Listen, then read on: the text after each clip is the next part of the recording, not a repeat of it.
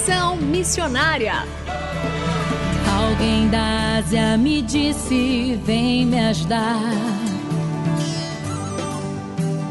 Posso ouvir a África pedir por socorro.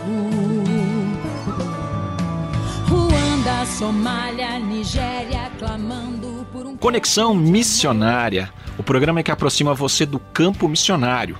Nosso propósito é informar de que maneira você pode se envolver com a obra missionária, compartilhar motivos para intercessão e também apresentar oportunidades para que você possa ir a um campo missionário, apresentando entrevistas, atividades missionárias e a programação de eventos para quem deseja fazer parte daquilo que Deus está realizando no Brasil e no mundo. Fique conosco, está começando mais um Conexão Missionária. Fique conosco em Conexão Missionária.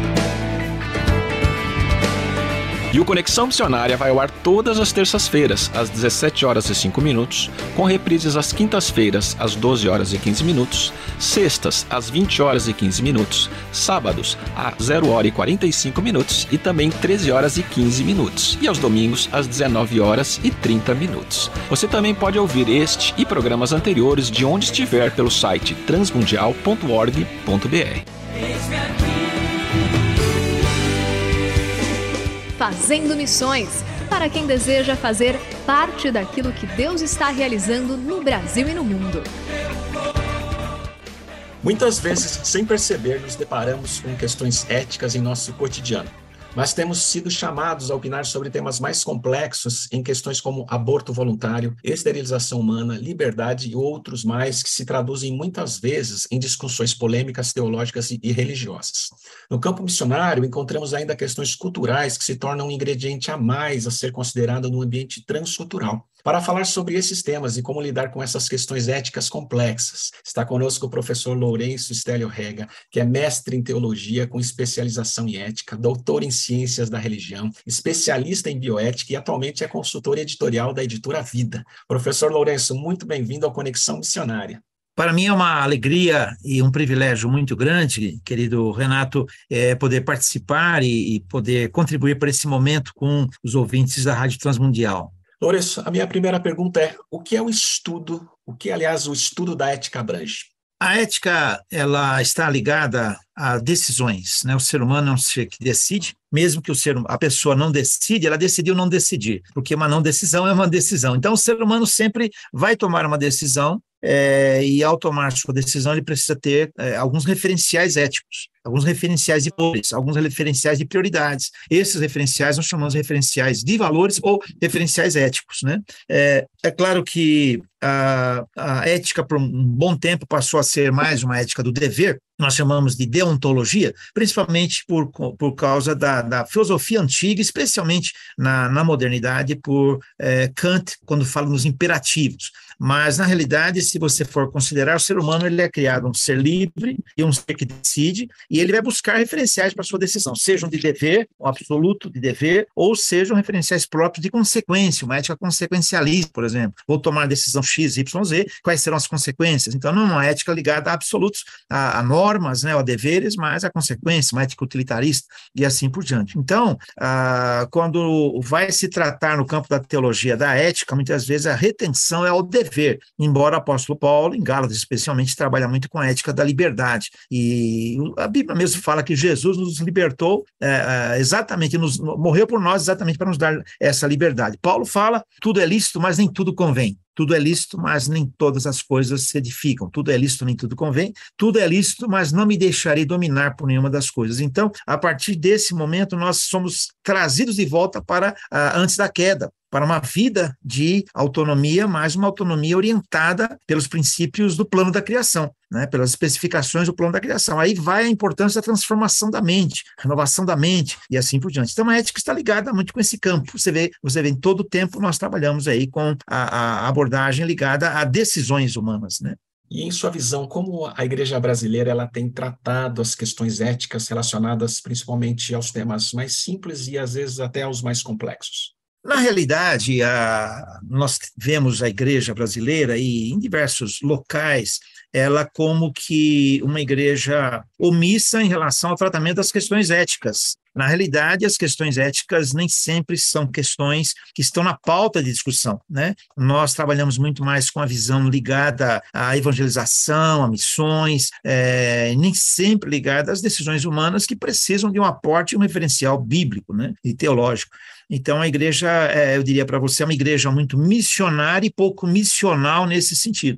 E, e a, a, igreja missionária manda missionários, incentiva evangelização, missões, o que não está é, incorreto, o que está correto, mas o lado missional vai mais fundo, porque leva o cristão a cumprir o seu papel, além de contribuir para missões, cumprir o seu papel no mundo como um ser histórico, um ser ético, um ser que toma decisões. Para isso, ele precisa aprender e desenvolver na vida uma vida modelo. Aí vem a ideia do discípulo discipulado. O discipulado é transfusão de vida, só for transfundir vida se eu tenho. Então, lamentavelmente, a igreja evangélica no Brasil é, é uma igreja muito restrita ao, ao domingo, né, ao fim de semana, ao púlpito, ao templo, à ordem autoritária de algum, algum ministro, e o crente não tem tido esse espaço para poder aprender a tomar as decisões que, que ele tem de tomar, desde as mais simples às mais complexas, como você falou. É, existem casos, por exemplo, que a gente está sendo abordado cotidianamente agora sobre as questões de aborto e tantos outros, que às vezes o próprio cristão não sabe exatamente como lidar com essas questões, não é verdade? É, na realidade, ele acaba dependendo muito do profissional da saúde, que vai lhe dar orientação,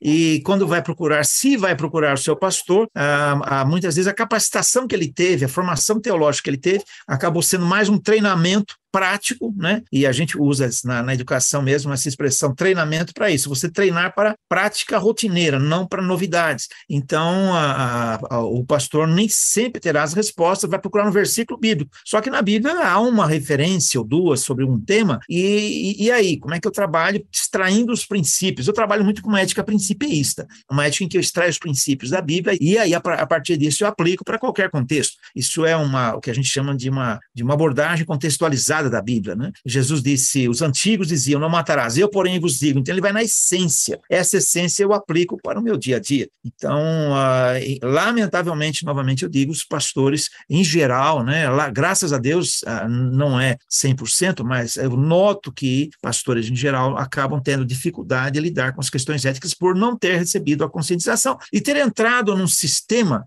meramente de, de pregação do evangelho, de incentivo ao crente à prática. Né? Na realidade, nós vivemos uma, uma filosofia fabril na igreja, em que o crente é considerado um bom crente se ele frequenta, se ele contribui, se ele faz, se ele faz, tem cargo. Claramente se pensa num crente que é, né? E aí, então, o crente acaba dependendo de um profissional externo, um advogado, um médico, um psicólogo, e nem sempre tem o aporte da palavra de Deus que deveria ter. Pensando nessas questões como os pastores, líderes e missionários eles devem se preparar melhor para lidar com essas questões? Então, a, hoje eu percebo que há uma fragilidade na formação teológica do missionário, né? A, a ideia de que o missionário tem que ir logo para o campo ganhar almas, ganhar vidas, etc., dá, dá, é, é, é dada, é lhe concedida uma formação muito frágil do ponto de vista da profundidade da palavra de Deus, da, da do embasamento teológico, é, e aí a, a, o embasamento ético vai junto, porque quando você vai para um campo, né, já que estamos falando num trabalho do missionário, quando ele vai para um campo, se for numa região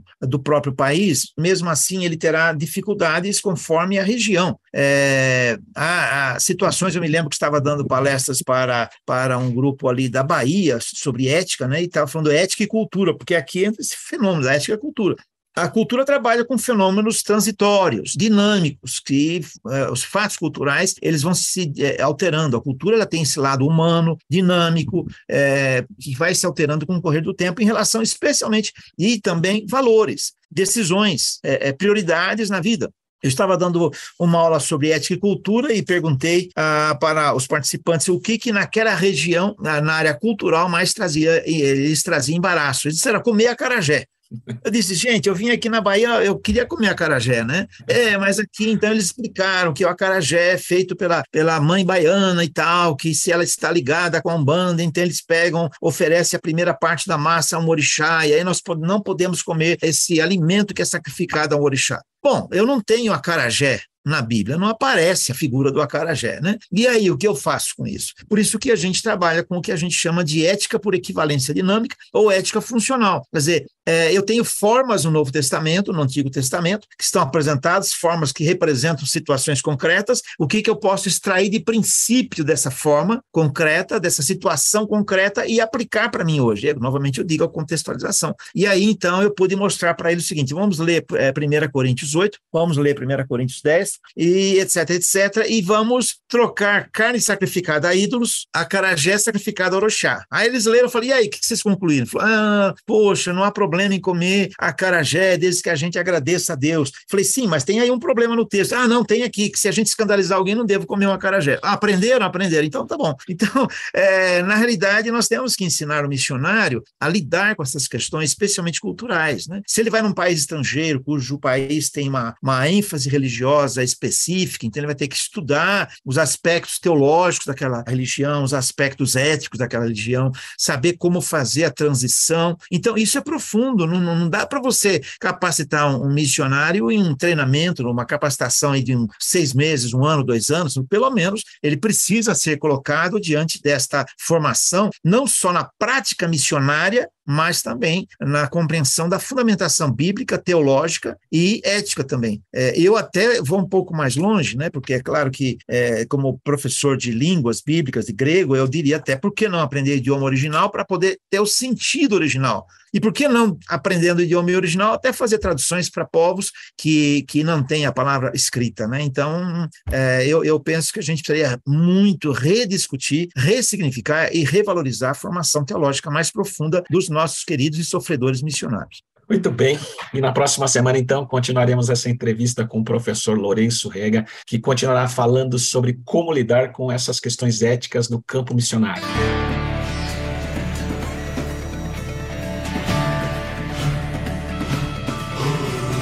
Estamos encerrando mais um programa Conexão Missionária. Eu, Renato Kroger, apresentei, com trabalhos técnicos a cargo de Tiago Lisa, Lilian Claro e Pedro Campos, e vinhetas gravadas gentilmente por Renata Burjato. A você que esteve conosco até agora, o nosso muito obrigado. Que Deus te abençoe e até o próximo Conexão Missionária.